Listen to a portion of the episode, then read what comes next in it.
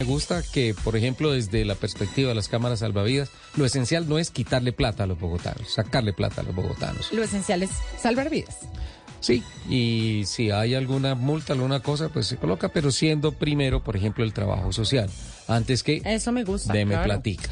Claro. Bueno, Estamos de acuerdo. tremendo, va a estar duro. Una en punto, nos fuimos, Lupa. Chao. Muchísimas gracias a todos por estar estas dos horas de sábado con nosotros. Nos escuchamos en el próximo programa de Autos y Motos de Luz Radio. Que tengan una linda semana. Yo, desde aquí, desde mi esquinita, les mando ¡mua! un beso gigante. Chao.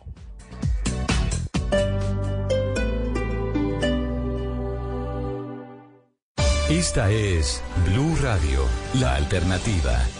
U.S. Bank is ranked number one in customer satisfaction with retail banking in California by J.D. Power. Since California is home to most award shows, we've prepared a thank you speech. To Californians everywhere, we've been proud to help you plan, budget, and save smarter. Our goal tracking and budgeting tools would have no place to shine if it weren't for you, and we can't thank you enough for that. And thank you to our real life humans who go above and beyond for our customers every day. Bravo, US Bank, bravo! For J.D. Power 2023 award information, visit jdpower.com slash awards. Member FDIC. Como el calamar se cocina en su propia tinta, hay historias que se desarrollan en su propia esencia, anécdotas que se cuentan en su propio ambiente, cuentos que se comparten en su propia lengua. Este domingo al mediodía, Juan Esteban Constaín nos lleva a recorrer historias, anécdotas y cuentos desde su propia tinta. para que hablemos de historia y de historias, de libros, de literatura, de personajes olvidados y de tiempos pasados. Calamares en su tinta, con Juan Esteban Constaín. Historia e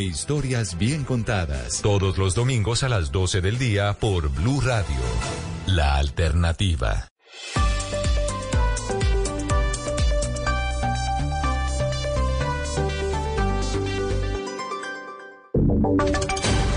Voces y sonidos de Colombia y el mundo en Blue Radio y bluradio.com, porque la verdad es de todos. La una de la tarde, dos minutos en Colombia. Actualizamos las noticias aquí en Blue Radio. El presidente de la República, Gustavo Petro, recibió hace algunos minutos en la Universidad Nacional en Leticia a su homólogo de Brasil, Luis Ignacio Lula da Silva. Los mandatarios van a sostener un encuentro para hablar de la restauración de la selva amazónica. Los detalles a esta hora, Mateo Piñeros desde Leticia.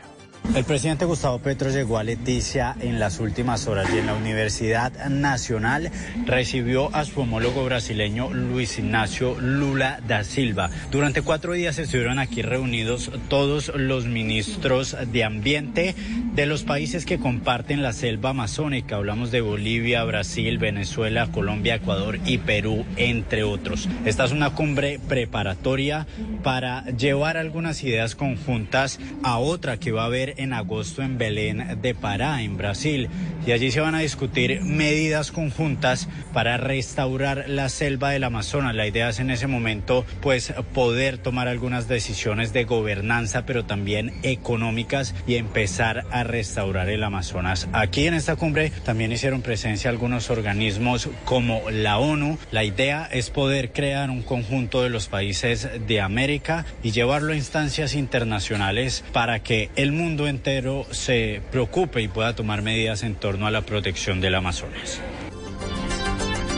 Don Gerardo, gracias por atendernos en Blue Radio. ¿Y cómo está, cómo está la sargento? ¿Cómo están sus nietos? Eh, no, usted es muy amable, muchas gracias. Pues la verdad, la verdad, eh, todavía no me he podido hablar. Yo estoy aquí en Bogotá, estoy aquí en el cantón, pero no he podido hablar con ella porque está- le están haciendo revisiones médicas a ella y a los niños. Que a partir de las dos ya puedo estar ahí para poderme encontrar con, con mi hija y con los niños. ¿Y cuándo fue la última vez que habló con, con la sargento y con, lo- con los niños? Ayer cuando le cuando estaba que le estaban dando le estaban dando la libertad, cuando estaba con la comisión, me llamó y que me dijo, "Pa, estoy libre." Entonces fue cuando pero fue una cosa muy cortica donde le dije, "Hola, mami, ¿qué más? ¿Cómo está?" Y yo no, pa, bien, y me llevan para eh, Arauca y voy con la comisión y cuando esté ahí yo lo llamo. Pero no fue más, no fue más, no, desde ahí no volví a hablar con ella ni y estoy aquí en Bogotá para verme con ella ahora después de las 2 de la tarde. Don Gerardo, eh, las últimas horas también se ha conocido, o sea, o el ministro del Interior dijo que ha sido muy imprudente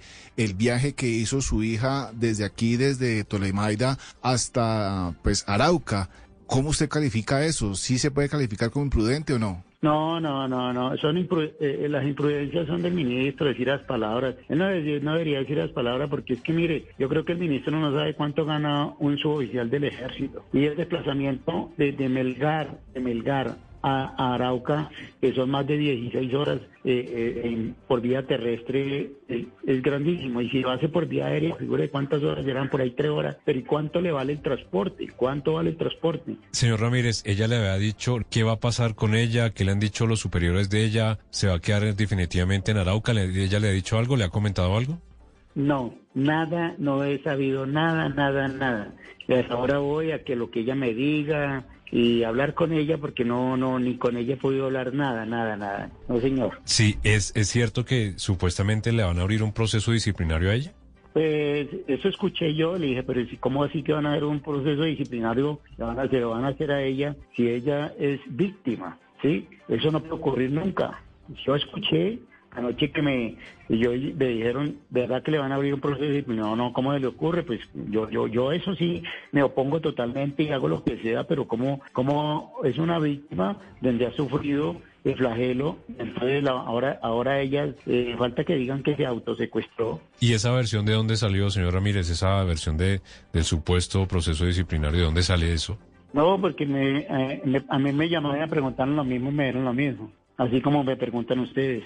Sí, pero digamos ella no le comentó nada sobre eso, o sea, son No, no, versiones no, que se yo- conocieron. Yo, no, yo no he hablado con ella para nada desde que desde que me- la primera llamada que me hizo en Arauca cuando la hicieron la liberación, desde ahí no he podido hablar. Estoy aquí en Bogotá y me vine a hablar con ella para para saludarla, para abrazarla y mirar a ver si pues va conmigo. ¿Es probable, señor eh, Gerardo, que ella se quede allá en Arauca o de pronto reverse en ese traslado y se quede aquí en donde estaba, ella ahí en Tolemaida? Pues no sé, la verdad, tengo que esperar a ver que, pues yo primero tengo que hablar con ella, primero mirar cómo está, lo que ella diga, porque pues de todas formas, pues de todas formas ella no puede hacer lo que, ella tiene que recibir órdenes, ¿no? lo que le digan a ella. ¿Usted ha podido hablar con la sargento de sobre cómo fue la liberación o algo, señor Ramírez, o ha hablado muy poco con ella, como nos dice?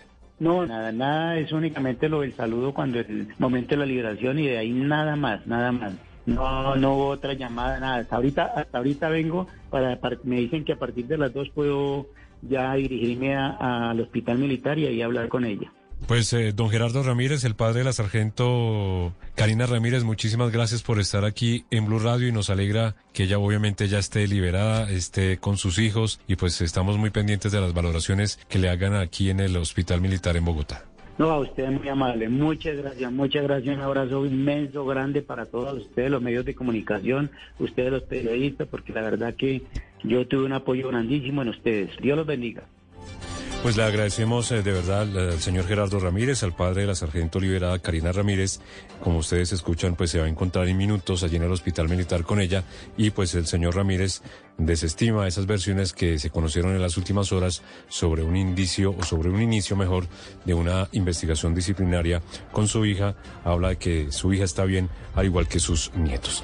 Continuamos con la información porque se conocen detalles de la judicialización de alias El Zarco, señalado de ser uno de los eh, francotiradores o el francotirador que acabó con la vida del comandante de la policía del Tarra, esto en norte de Santander, en el Catatumbo.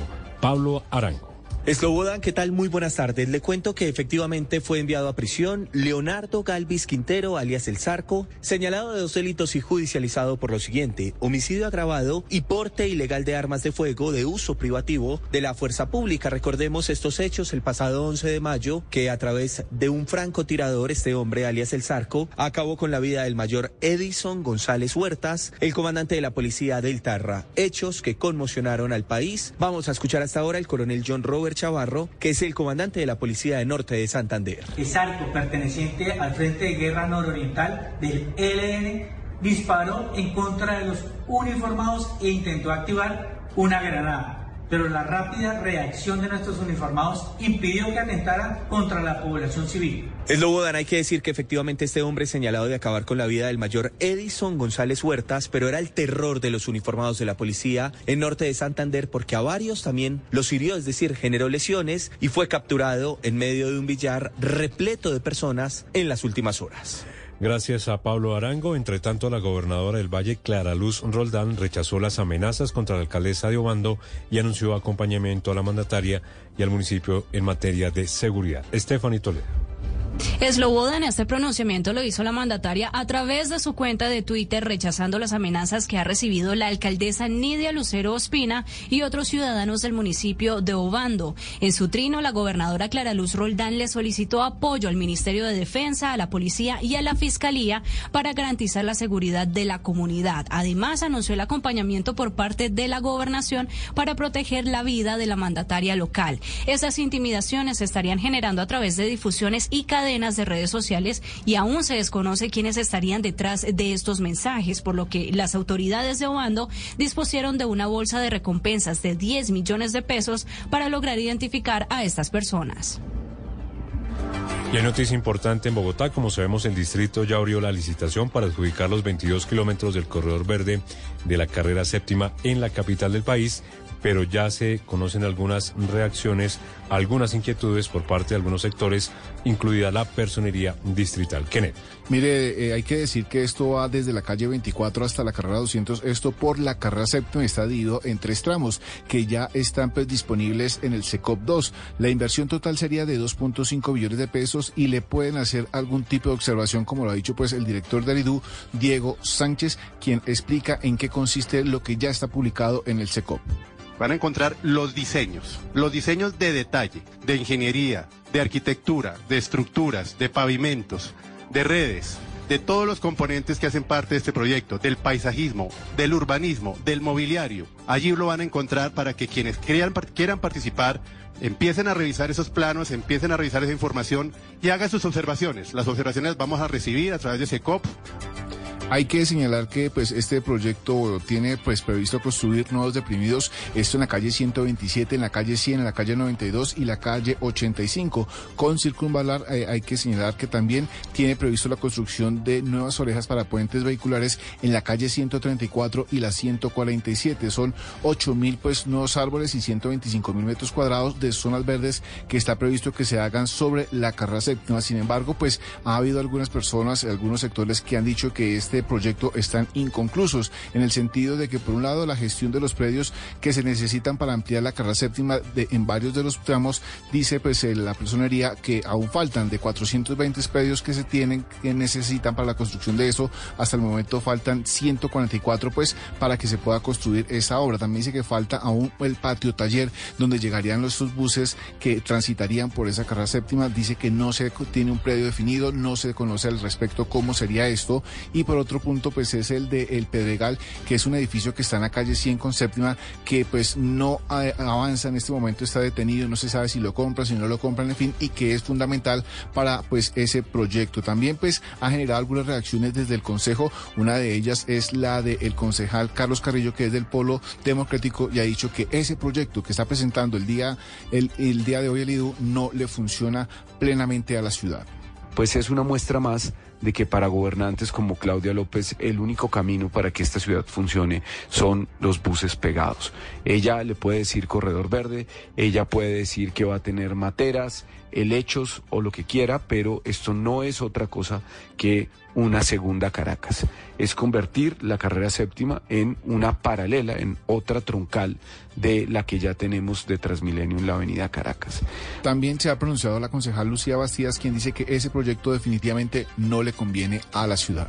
Lamentable porque la alcaldesa Claudia López no quiso escuchar las voces que clamaban que hubiese el carril de tráfico mixto norte-sur entre la 94 y la 32 que lo destruye, que no existe y va a generar más problemas de movilidad. Pero por otro lado, los tiempos no dan, tienen un apresuramiento imposible de cumplir entre tanto, la Fuerza Aérea y la Armada Nacional retomaron los operativos de búsqueda en las playas del archipiélago de San Andrés para lograr encontrar a dos hermanos de 14 y 15 años que se encuentran desaparecidos luego de que partieran a bordo de una lancha eh, con rumbo desconocido. Adrián Jiménez.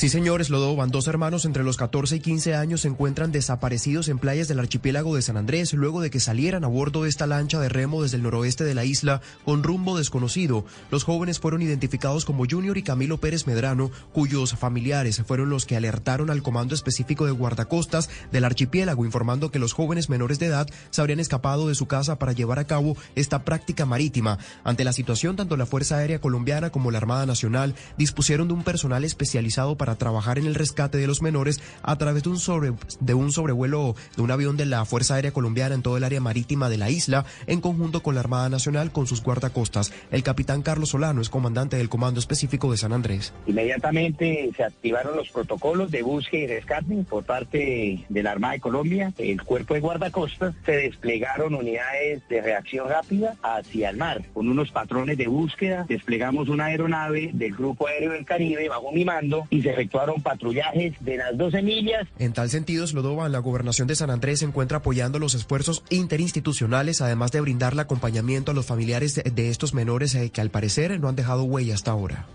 Gracias, Adrián. Hablemos de elecciones y que mientras continúa el proceso de inscripción de candidatos y de cédulas por parte de la ciudadanía, la preocupación es si los candidatos están haciendo publicidad antes del tiempo establecido por la ley, aprovechando los candidatos las redes sociales. Andrés Carmona, ¿cómo está el panorama de los candidatos que dicen en el Consejo Electoral?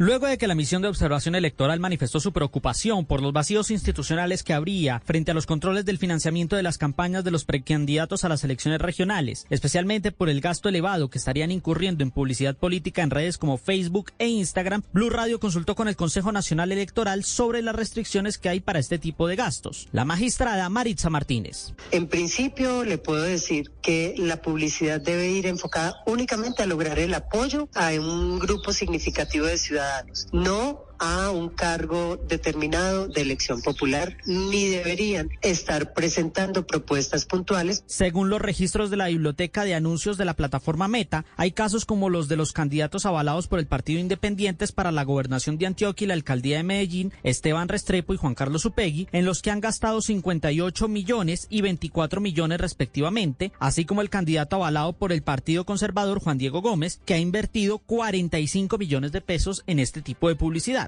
Martínez también sostuvo que los grupos significativos de ciudadanos sí están habilitados para realizar publicidad a partir del momento en que obtienen el registro de sus logos y se les autoriza el recaudo de las firmas o apoyos. Ellos pueden hacer una publicidad enfocada a obtener la firma, pero de ninguna manera pueden realizar publicidad encaminada a lograr el voto para un cargo uninominal o en una corporación pública.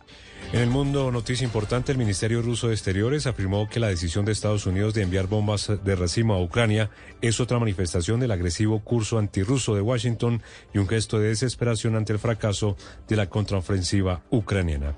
Y en deportes, esta tarde en el Estadio Metropolitano de Barranquilla se despide del Junior Mario Sebastián Vieira. Una fiesta prepara la Arenosa para que eh, su ídolo se vaya durante varias eh, temporadas. Los detalles desde Barranquilla con Fabio Poveda. A las 4 de la tarde será el partido de despedida del Junior de Mario Sebastián Viera, un arquero capitán insigne del equipo Junior, ganó siete títulos y hoy se despedirá de toda la afición juniorista. Será una emotiva fiesta en donde estarán jugadores que estuvieron con Sebastián a lo largo de todos estos años en el Junior de Barranquilla, incluyendo a Luchito Díaz, que es quizás una de las principales figuras de este encuentro. También están como invitados Carlos El Valderrama y Luis Fernando Muriel, que a propósito habló sobre este compromiso. Tengo la oportunidad de estar presente y espero que ustedes también nos acompañen en las tribunas llenando el Metropolitano para que sea una fiesta linda, así como se la merece nuestro capitán. Un abrazo y los espero. El partido lo jugarán, digamos que las viejas glorias que estuvieron con Sebastián a lo largo de estos años en el equipo enfrentando a la plantilla actual del Junior de Barranquilla. Muchas gracias a Fabio Poveda, fiesta en Barranquilla en esta despedida de Sebastián Vieira. 12, 1 de la tarde, 18 minutos, a las 2 de la tarde más noticias aquí en Blue Radio. U.S. Bank is ranked number one in customer satisfaction with retail banking in California by J.D. Power. Since California is home to most award shows, we've prepared a thank you speech. To Californians everywhere, we've been proud to help you plan, budget, and save smarter. Our goal tracking and budgeting tools would have no place to shine if it weren't for you, and we can't thank you enough for that. And thank you to our real life humans who go above and beyond for our customers every day. Bravo, U.S. Bank, bravo! For JD Power 2023 award information, visit jdpower.com/awards. Member FDIC. Hey, ¿sabes qué es BQ? Sí, es la plataforma de formación online que trae lo mejor de la Universidad de los Andes y Caracol Televisión. Inscríbete en biq.com.co y eleva tu potencial. BQ. Análisis, realidad, información en El Radar. Los hechos más importantes de la semana analizados a fondo. El eco de los acontecimientos. Un recorrido por lo que dice la gente con Ricardo Ospina. Aquí comienza El Radar en Blue Radio, la nueva alternativa.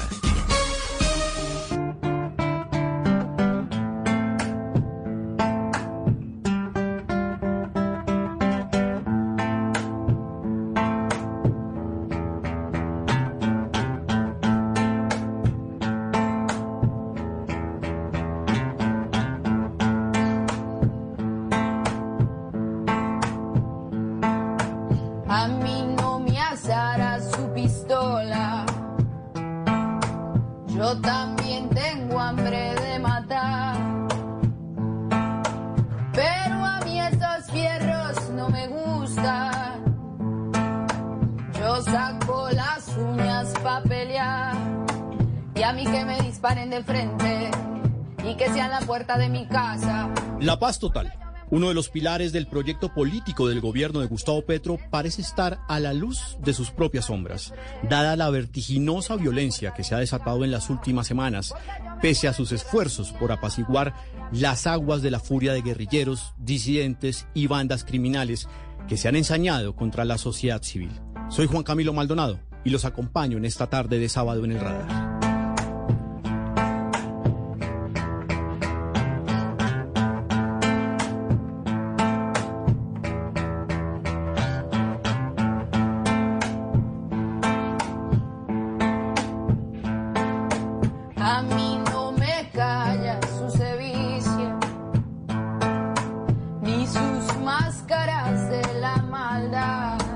Es difícil escoger una canción para ambientar o introducir el tema de una Colombia violenta por naturaleza.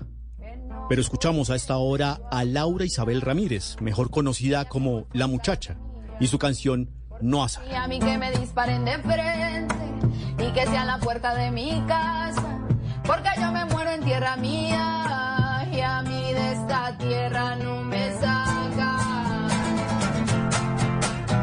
A pocos días del inicio de la tregua con el gobierno, el ELN secuestró a la sargento del ejército Karina Ramírez y a sus hijos de 6 y 8 años, uno de ellos con condición autista.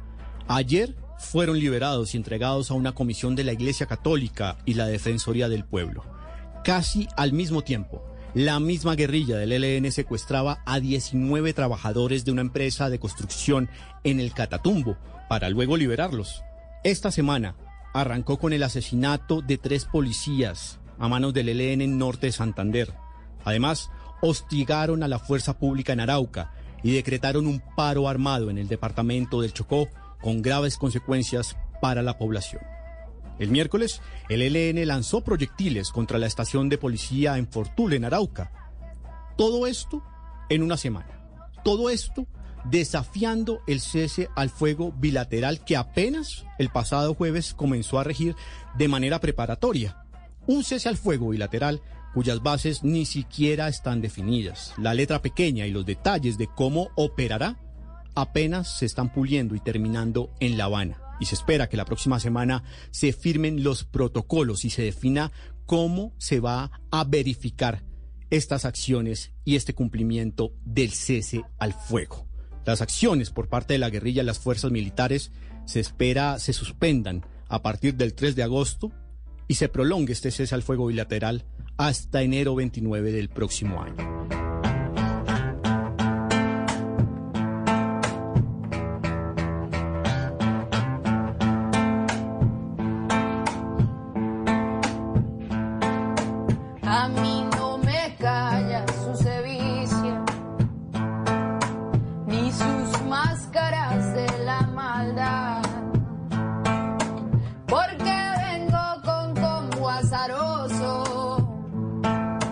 que no come de su autoridad. Pero esta Colombia violenta no se limita al ELN. En Buenaventura, donde el 41% de la población permanece en la pobreza, el orden público se vio afectado por la presencia de encapuchados armados que patrullaban el puerto más importante del Pacífico en Colombia.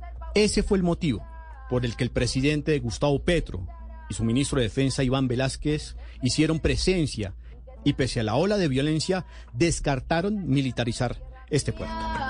Y a mí de esta tierra no me saca. Todo eso ha ocurrido esta semana, pero la cadena de eventos violentos no se detiene allí. En Bogotá, donde la general Sandra Hernández se destaca como la primera mujer comandante de la Policía Metropolitana, aparecieron colgadas banderas de las disidencias de las FARC en varias zonas de la ciudad. Y en la mañana del jueves, una familia tuvo que llamar a la policía porque en la ventana de su casa había una granada. A Barranquilla se la tomó una racha de extorsiones, amenazas, asesinatos y vendetas entre narcos. Según la Procuraduría General, en el primer trimestre de este año más de 200 personas han sido asesinadas en Barranquilla, Soledad, Malambo, Galapa y Puerto Colombia.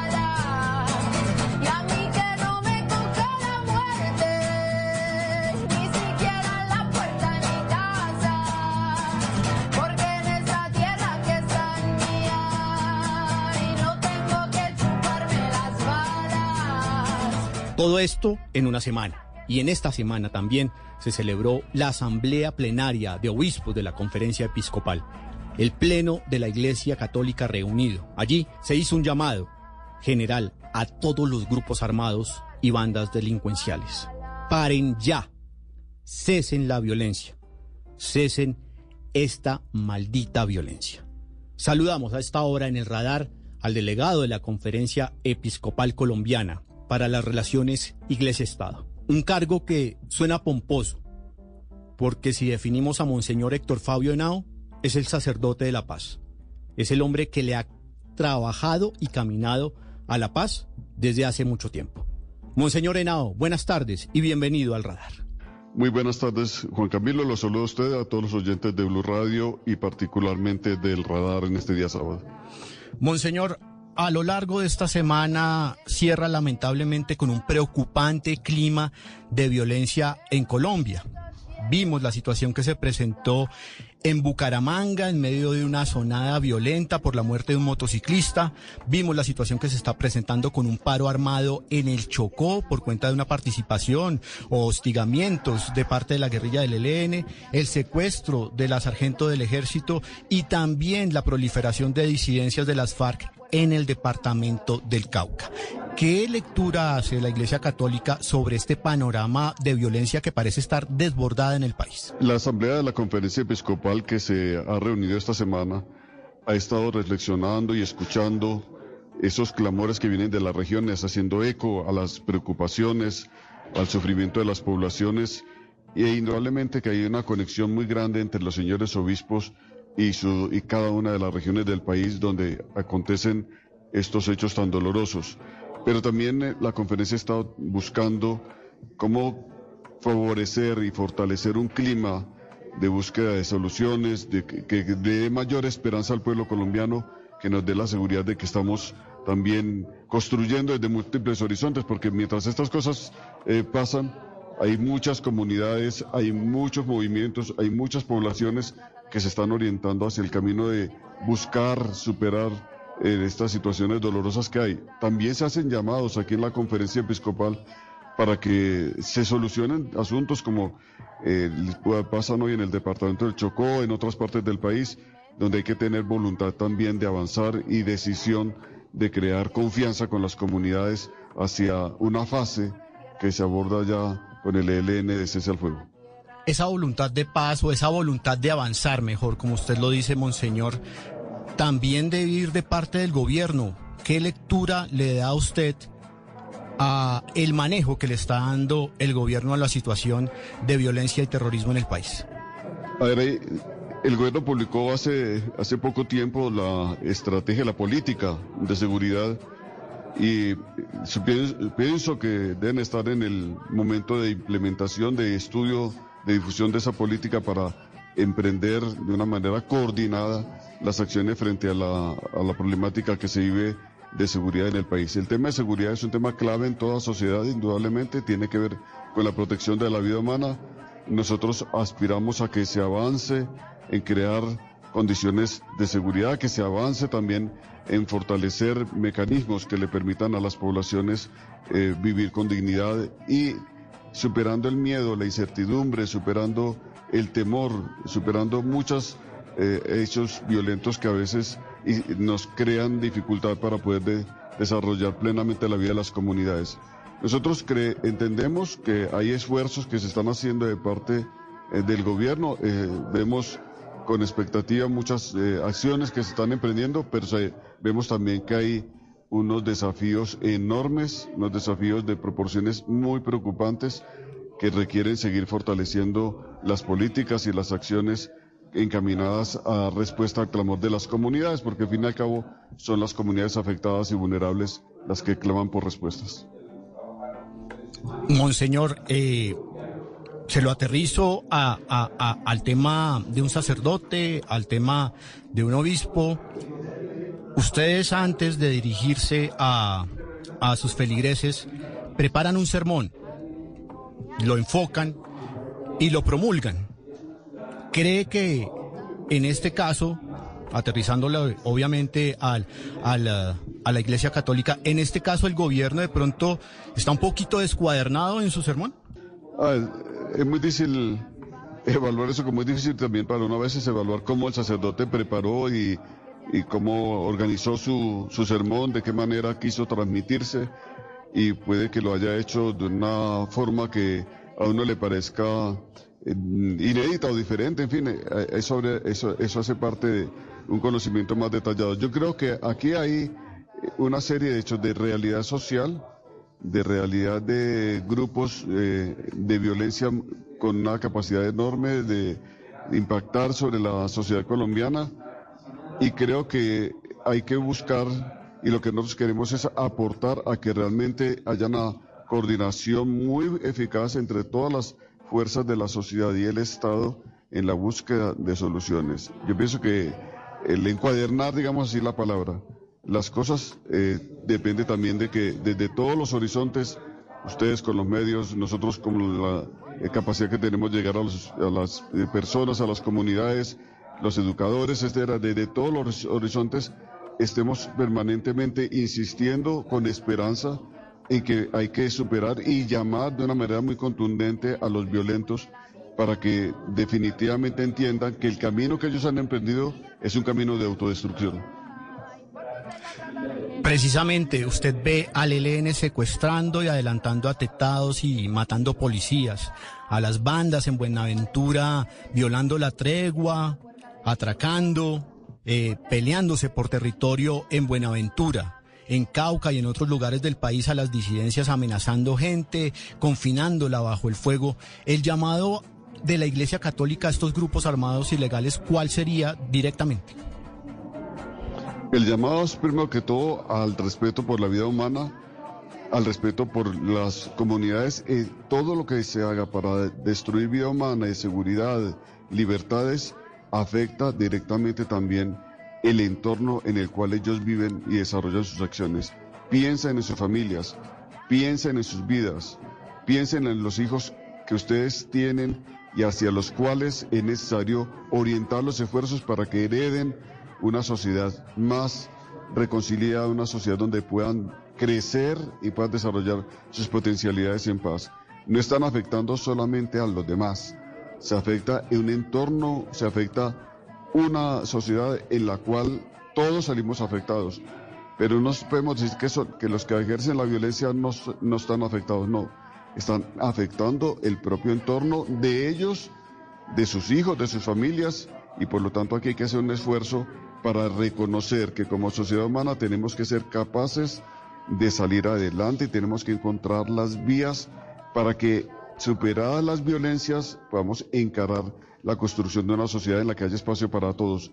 Pero la vía de la violencia no es de ninguna manera la salida ni el camino para asegurarse un futuro de dignidad, un futuro de prosperidad incluso, sino el contrario es una vía de destrucción propia y de la sociedad en la que vivimos. Monseñor, ¿ha tenido la oportunidad de hablar directamente con Pablo Beltrán y con Antonio García? Juan Camilo, una, solamente una aclaración. Nosotros no somos parte de la delegación del gobierno. Nosotros no negociamos. Nosotros no tenemos la, no somos como deliberantes y yo le agradezco sinceramente que me dé esta oportunidad de decirlo. Nosotros somos acompañantes permanentes, o sea, somos testigos de excepción y somos depositarios de los acuerdos. Y por supuesto, en esa misión hablamos con ambas delegaciones.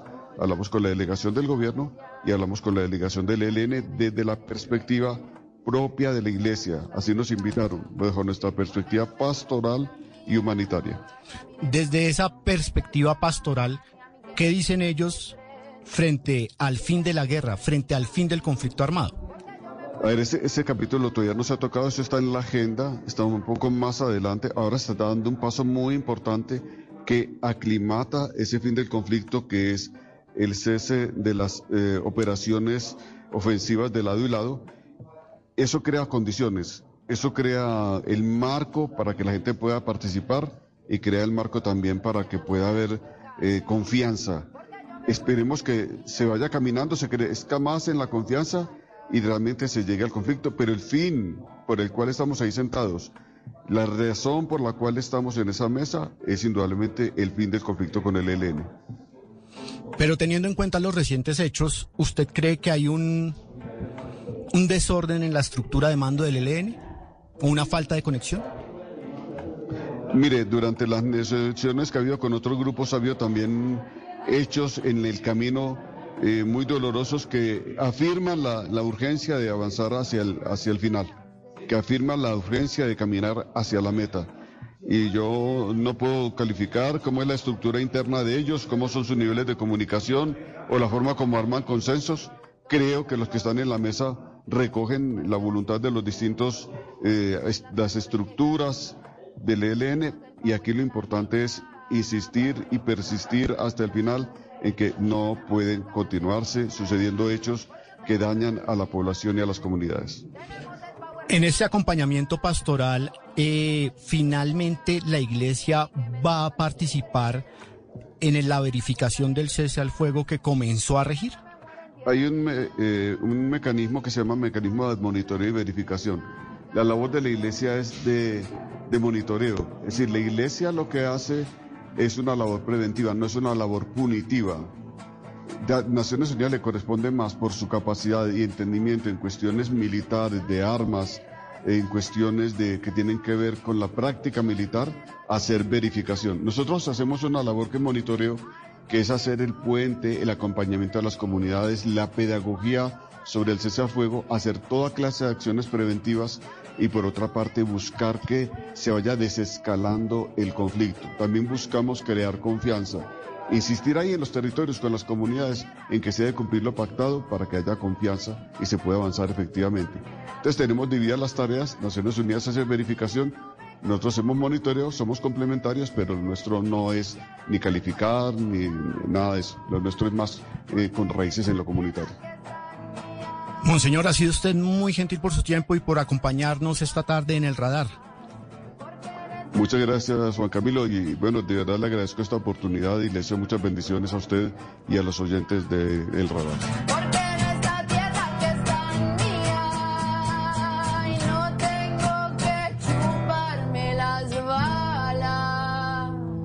Ya regresamos a El Radar en Blue Radio.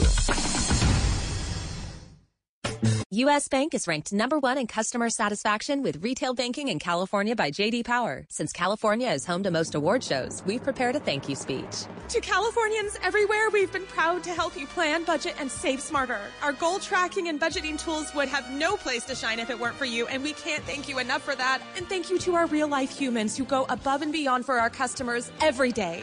Bravo, U.S. Bank, bravo! For J.D. Power 2023 award information, visit jdpower.com slash awards. Member FDIC. Este sábado en Travesía Blue los subimos a nuestro bote de rafting acompañados del equipo colombiano de Rafting por la Paz desde San Vicente del Caguán. Hablaremos de cómo evitar las molestas manchas en la piel que aparecen después de las vacaciones. Les contaremos los alimentos y fragancias que pueden contribuir a esa pigmentación. En el mundo a la carta los invitamos a preparar su propio cóctel a uno de los 50 mejores bares del mundo ubicado en el barrio gótico de Barcelona. Alisten maletas porque viajamos este sábado a las 2 y 10 de la tarde con Travesía Blue. Travesía Blue por Blue Radio y bluradio.com. Blue Radio, la alternativa. Volvemos con El Radar en Blue Radio.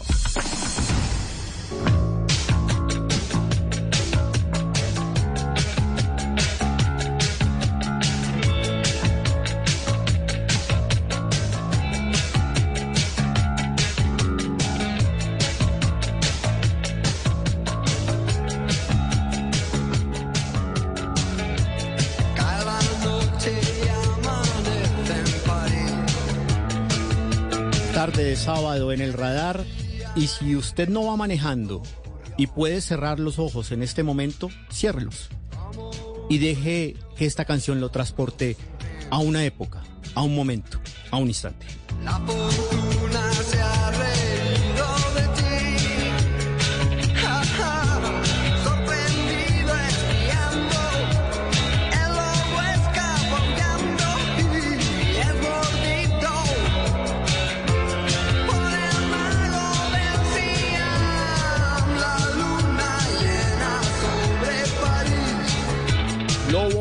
En París, de la Unión, por supuesto, estamos hablando de la época dorada de la música para mí, los años 80. Y esto para hablar de la batalla de los 80, un concierto con las canciones más exitosas del pop, la plancha y el rock de los años no solo 80, sino también 90. Un duelo musical protagonizado por artistas de la talla de Sandra Serrato, Mario Lora, Junior Cuesta, y Baco de The Mills, a quien saludamos a esta hora en el radar. Baco, buenas tardes. Hola Juan Camilo, buenas tardes. ¿Qué, tal buen, suena qué para buen usted? el que tienes ahí. Sí, ¿a qué, a qué lo transportó lo hombre en París? Yo no había nacido, ¿no? Eso es importante aclararlo. no, mentira. Claro, claro, claro. No, tita. Lo escuché Eh, apenas ayer en. Spotify. Lo que tú dices. Exacto. Me me puse a investigarla antes de, de que, la- de, que, de que fuera a cantar para la batalla, de que era la música que iba mi papá me cuenta, que fue una canción muy importante. no, me encanta. Igual que, igual que a ti, toda la música, honestamente, los 80, no solo el rock en español, la, la plancha, el pop, me encanta. Creo que había, tenía algo especial, ¿sabes? Había un esfuerzo ahí, había, había una, un alma que hoy es muy difícil de encontrar. ¿Cuál es su canción favorita de esta época? Uy, Titán, es muy difícil, muy difícil. Tengo muchas, pero bueno, yo obviamente soy muy fan de Soda y podría decir que La Ciudad de la Furia, eh, hay una que canto también, que no sé si la gente la tiene muy clara, pero es Lolita de la Orquesta Mondragón, Sí. que me encantaba, eh, y realmente casi todo el repertorio de los Toreros Muertos. Baco, la época de los 80, pues obviamente para usted escuchar una canción, su canción favorita en este caso La Ciudad de la Furia, uno tenía que esperar que la pusieran en la emisora. Claro. O comprar Claro. el casete en la tienda o el casete virgen y grabarla. Era así, ¿no es cierto? Me cuentan. Era así tal cual, era así, me cuentan, me cuentan, sí, sí, lo que me dicen. no, y sabes que a mí me da mucha rabia, mucha rabia, porque tú esperabas la canción en la radio. Sí. ¿Cierto? Ibas en el carro, seguramente. Yo en el- esto me pasaba muy seguido. Yo en el carro con mis papás, sonaba la canción en la radio, ellos nunca me hablaban en el carro, y cuando sonaba la canción que yo estaba esperando, me empezaban a preguntar cosas. Claro, y, y era la única oportunidad de escucharla. Si no la tenías grabada de la radio, era la única oportunidad que tenías de oír esa canción. O si la quería escuchar Entonces- y usted quería ahorrar Claro. batería de los audífonos o de lo que tuviera, saque el lápiz, métalo en el huequito Saque del cassette y devuelva. y devuelva. Bueno, acá estamos más rápidos. Acá le tengo la ciudad de la furia. Eso sí. pues.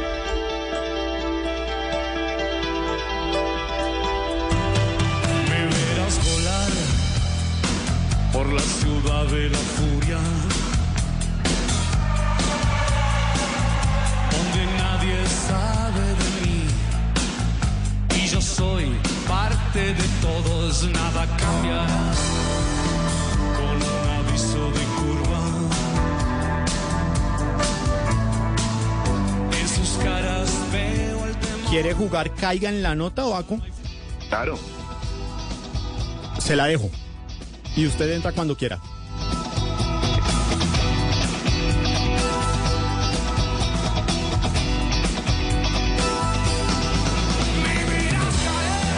caer una ave de presa me verás caer de terrazas desiertas oh Eso. Qué buen feeling. ¿eh? pequeñito, pero bueno, casi. No, no, no, no, está, está perfecto. Bueno, cuénteme más de esta batalla de los 80. ¿Cómo se enfrentarán los, los artistas? Eh, aquí te saco esta, la mía es más chévere, Tremendo. te canto mejor. planzazo. Eh, va a suceder, en, esto sucede en el, en el Teatro Nacional Moderno, que es una batalla, son ocho rounds. Ajá. Cada round se enfrentan el rock y la plancha. Pegamos tres, cuatro canciones cada uno, las hacemos y, o sea, ca- cada, cada artista canta aproximadamente 32 canciones por show. Están pegaditos, hacemos de pronto verso, coro y ya, y, vamos, y, y las vamos pegando. Después de cada round, la gente vota ahí en vivo. Y, mm, pero yo he visto, Juan, Carlos, eh, Juan Camilo, a la gente llorar. Es que esto es una época que te trae, o sea, que son canciones. La música tiene ese poder. La música te lleva a otro tiempo. Que con esta canción, pues se enamoró, dio su primer beso, fue a su prom, a su excursión.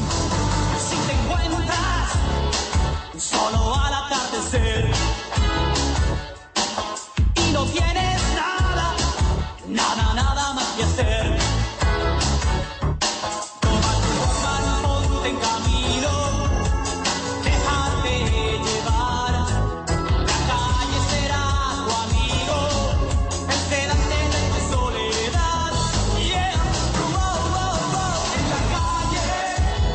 Hay un invitado especial que es Pillo Jaramillo. que me cuentan, ¿no? Porque de nuevo, ni idea. Me cuentan que la canción fue muy exitosa y, y la verdad sí se la sabía todo el mundo. Es una canción maravillosa. Pillo nos acompaña en muchos shows y hace un pequeño set de compañía ilimitada que tiene unas canciones increíbles. ¿Y se ha podido encontrar con Pillo antes del evento? ¿Cómo está? ¿Qué dice? Pillo no, compañía, Limit- compañía limitada se está preparando para el concierto de conciertos. Ellos siguen tocando, ellos siguen, ellos siguen muy activos, obviamente en su nicho, pero siguen muy activos, él, él- él haciendo música, también tiene una agencia. Entonces, eh, Juancho y Pillo siguen siendo, pues, la es que la música es muy difícil dejarla, Juan, muy difícil. Pero ellos siguen trabajando con su música y me imagino que preparando un show maravilloso para el concierto de conciertos. Baco, y, y no sé si lo cojo fuera, fuera de base, pero usted ya tiene esa carta ganadora o por lo menos esa canción de arranque ya definida con la cual va a arrancar la batalla. Sí, yo tengo, no, yo más o menos miro el set, ¿no? Miro cómo viene la cosa. Sí, sí. Y digo, ok, este es mi pedazo donde voy a matar. Aquí es donde voy a matar, aquí es donde los voy a hacer desmayar y aquí es donde los voy a hacer saltar. ¿Y cuál es esa? ¿No la puede revelar? Sí, muchas veces me gusta abrir con eh, Pachuco de la maldita vecindad. No sé si te acuerdas de eso. Uf, no sé cómo se atreven a vestirse. ¡Ay, pa! Fuiste de Pachuco, ta. Y eso es. No, no sabes, pero además suena increíble. Entonces, con esa voy pre- ah, preparando el terreno. Que sepan a qué fue que vinimos. Y si veo que la cosa está difícil, que veo que la gente como que les aplaude mucho y, y los veo muy contentos con la plancha, cierro con el set de Soda Stereo, que eso no falla. Ciudad de la Furia, Persiana y mm, de música ligera, obvio. Pues, pues cerremos esta entrevista subiendo la persiana americana. Cántenos un poco. Hágale. Arranque cuando quiera. Oye, eso, Titán. Yo te prefiero fuera de foco, inalcanzable. Yo te prefiero irreversible, casi intocable. Tus ropas caen lentamente Soy un espía, un espectador. Y el ventilador desgarrándote, sé que te excita pensar. Y ahí grita todo el mundo.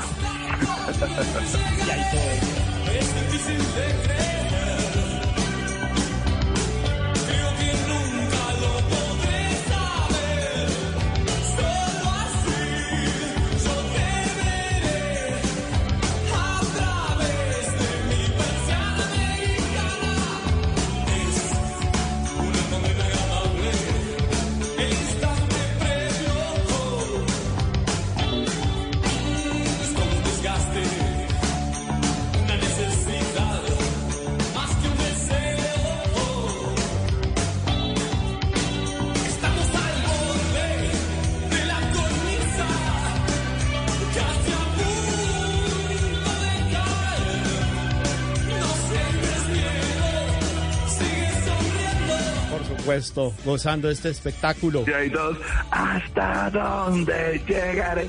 Sí, sí, sí, es, hermoso. Baco, pues muy amable por estar esta tarde de sábado en el radar y por supuesto, ahí estaremos. Las presentaciones son los sábados 12 de agosto, 2, 16 y 30 de septiembre, 7 y 28 de octubre y 18 de noviembre en el Centro Cultural Gimnasio Moderno y el gran cierre de temporada será el 2 de diciembre en el Teatro Moderno, ABC.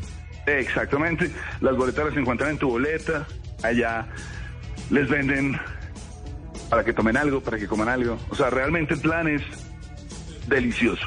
Baco, gracias por alegrarnos esta tarde de sábado en el radar. Chicos, ustedes.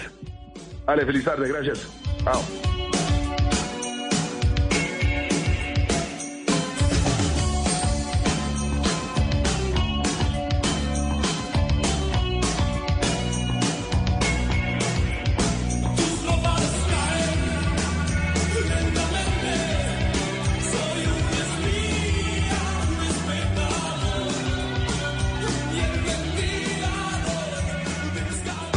Está en El Radar, en Blue Radio.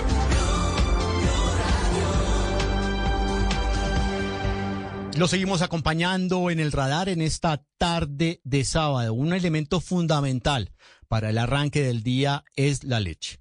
Bien sea un vaso de leche, café con leche o cereal. A mí personalmente no me gusta la leche. No me la puedo tomar de un vaso la tomo como café con leche o con cereal o con algún acompañamiento. Leche sola, lamentablemente no puedo, con el respeto de ustedes y quienes son fan de la leche.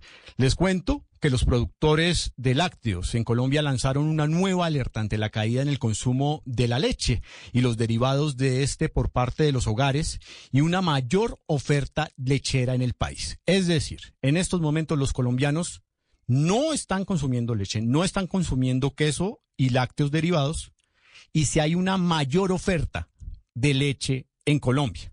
Solo en mayo, escuchen esto, el consumo de este producto ha disminuido en un 6.5%, según registros de la consultora Radar. Por eso saludamos a esta hora de la tarde a Andrea González. Ella es presidenta ejecutiva de Azoleche. Doctora González, buenas tardes. Buenas tardes, Juan Camilo. Un saludo especial a todos los oyentes. Le hago la pregunta con la respuesta obvia. ¿Usted toma leche? Yo tomo leche y tomo leche todos los días, pero no solamente leche, sino también derivados lácteos. Me entristece que digas que no te gusta porque te estás perdiendo de un alimento que nutricionalmente es excepcional. La capacidad y la disponibilidad que tiene el producto lácteo en términos de calcio es única pero además es una proteína animal que podemos tener todos los días en las mesas de los hogares colombianos. Le prometo que termina esta entrevista y hago el intento con el vaso de leche a ver cómo me va. Pero bueno, usted consume leche y varios colombianos en el país también. ¿Qué está pasando? ¿Por qué están dejando de consumir leche? Bueno, la situación de consumo, como tú lo decías en inicio, eh, nos tiene muy preocupados el consumo de leche en los hogares, es decir, lo que dedican en términos de sus ingresos a comprar leche y derivados lácteos viene disminuyendo eh, este año y también lo ha hecho en años anteriores. Las razones principales tienen que ver con el incremento de la inflación. El país ha tenido un incremento inflacionario alto, lo cual afecta el ingreso económico de los colombianos, que mayoritariamente están relacionados con ingresos medios y bajos. Entonces, cuando tú tienes una inflación creciente, seguramente mm, lo que pasa es, bueno, ¿cómo voy a comprar? ¿Qué voy a comprar? Y dentro de la plática que tienes, tú dices, bueno, tengo que comer, pero entonces ahora mi dinero no me alcanza para todo lo que yo quisiera. Y aunque la leche es un producto muy querido por los colombianos, lo que sucede es que tienen que disminuir la cantidad de compras. Pero doctora González, ¿el tema es del bolsillo? ¿Los colombianos cuando meten la mano al bolsillo ven que no les está alcanzando para la leche? Sí, sí, porque mira que hay un dato que es preocupante y es que en general el, el, el precio al productor, o sea, la leche, el precio de la leche ha subido mucho eh, y esto pues por cuenta de los costos de producción que ha afectado también a los ganaderos, pero también hay afectaciones climáticas que conducen a esta situación. Y eso, digamos, se transfiere a través de la cadena y finalmente el acceso al producto se reduce. Como yo no soy juicioso y yo no tomo leche, que créame que después de, esta entrevista ya, ya me convenció y voy a, comenzar a tomarme mi vaso de leche diario. Traje a Alejita, que es la persona que nos ayuda y nos colabora aquí en Blue Radio. Alejita, buenas tardes, bienvenida al radar. Hola Juan Camilo, buenas tardes. Alejita, ¿le puedo hacer una pregunta? ¿Cada cuánto compra leche? Yo compro leche de la semana dos veces. ¿Qué compra? ¿Bolsa, caja? Bolsa, la bolsita. ¿Y en cuánto está saliendo? Está en 5.000, 4.800. Depende de la marca, es que de ahí varía la marca. ¿Y usted va a la tienda y ha visto que esté aumentando el precio de la leche? Últimamente sí. ¿Más o menos en cuánto? A veces 100, 200 pesos está subiendo. ¿Y qué hace usted cuando ve que no alcanza para la leche? Compro sobrecitos de leche. ¿De leche en polvo? En polvo, sí. Doctora González, ¿esta leche en polvo nos sirve? ¿Funciona? ¿O mejor seguimos comprando la leche normal? Yo le digo a Alejita que lo que está sufriendo es precisamente sobre lo que llamamos la atención. Es la preocupación que nosotros tenemos porque nuestros colombianos, eh, cuando se les sube, digamos, el precio, tienden a reducir la frecuencia de compra y eso pues reduce también su nutrición adecuada. Todos los derivados lácteos eh, y la leche tienen componentes proteínicos y de calcio que nos permiten tener una mejor nutrición. Entonces, em, cuando tú me preguntas si la capacidad de la leche transferida a través de los derivados eh, le permite la nutrición, te digo sí, sigue consumiendo leche y derivados lácteos. Eh, de parte del gremio se va a lanzar, por decirlo así, una contraofensiva a nivel publicitario, de promoción, para, para contrarrestar esta situación. Obviamente el tema del bolsillo, pues usted lo escuchaba en palabras de Alejita, cuando uno no tiene, pues compra o, el sobre o no compra la bolsa de leche. Pero ustedes de pronto van a considerar algunas promociones o fomentar el consumo de leche en Colombia. Claro, mira, eh, acaso leche tiene un compromiso con la búsqueda de soluciones para que el consumo vuelva a tener los niveles y crezca, porque acá hay una brecha digamos, en términos nutricionales a través de productos como la leche. Queremos seguir llevando nutrición a los hogares colombianos. Estamos trabajando en articulación público-privada para poder precisamente eh, incentivar desde el consumo la cadena. Hay que tener en cuenta que si el consumo no se da, por supuesto se afecta la nutrición de los colombianos, pero también hay miles de familias a través de toda la cadena, productores, eh, procesadores, comercializadores, ya más en específico transportadores o todos los indirectos que están relacionados con la cadena que terminan sufriendo por este eh, aspecto. Colombia es un país de cadena láctea, entonces eso es muy importante. Y le voy a preguntar ya para cerrar esta entrevista, el tema de lo que se prevé del fenómeno del niño, que ya estamos entrando, ya lo declararon y que podría agudizarse a finales de año, ¿podría incrementar el precio de la leche en Colombia? ¿Aún más? Mira, acá esa es una pregunta muy importante. Eh, la cadena láctea en general es afectada por las variaciones climáticas. Es decir, frente a una eh, temporada de lluvias podemos tener, digamos, un crecimiento en la oferta, en la cantidad producida, pero cuando sucede lo contrario tenemos una reducción. Y esa volatilidad, esa volatilidad de que a veces tengo mucho, tengo poco, afecta algún eslabón de la cadena que termina llegando al consumidor, o sea, a todos nos afecta. Entonces, cuando tú me preguntas, ¿con el niño qué va a pasar? Eh, las entidades eh, que analizan los eventos climáticos han dicho la probabilidad de niño eh, está dada, se va a generar, pero han reducido, digamos, la fuerza del evento climático. No obstante esto, hay que estar preparados, hay que tener soluciones estructurales relacionadas con la alimentación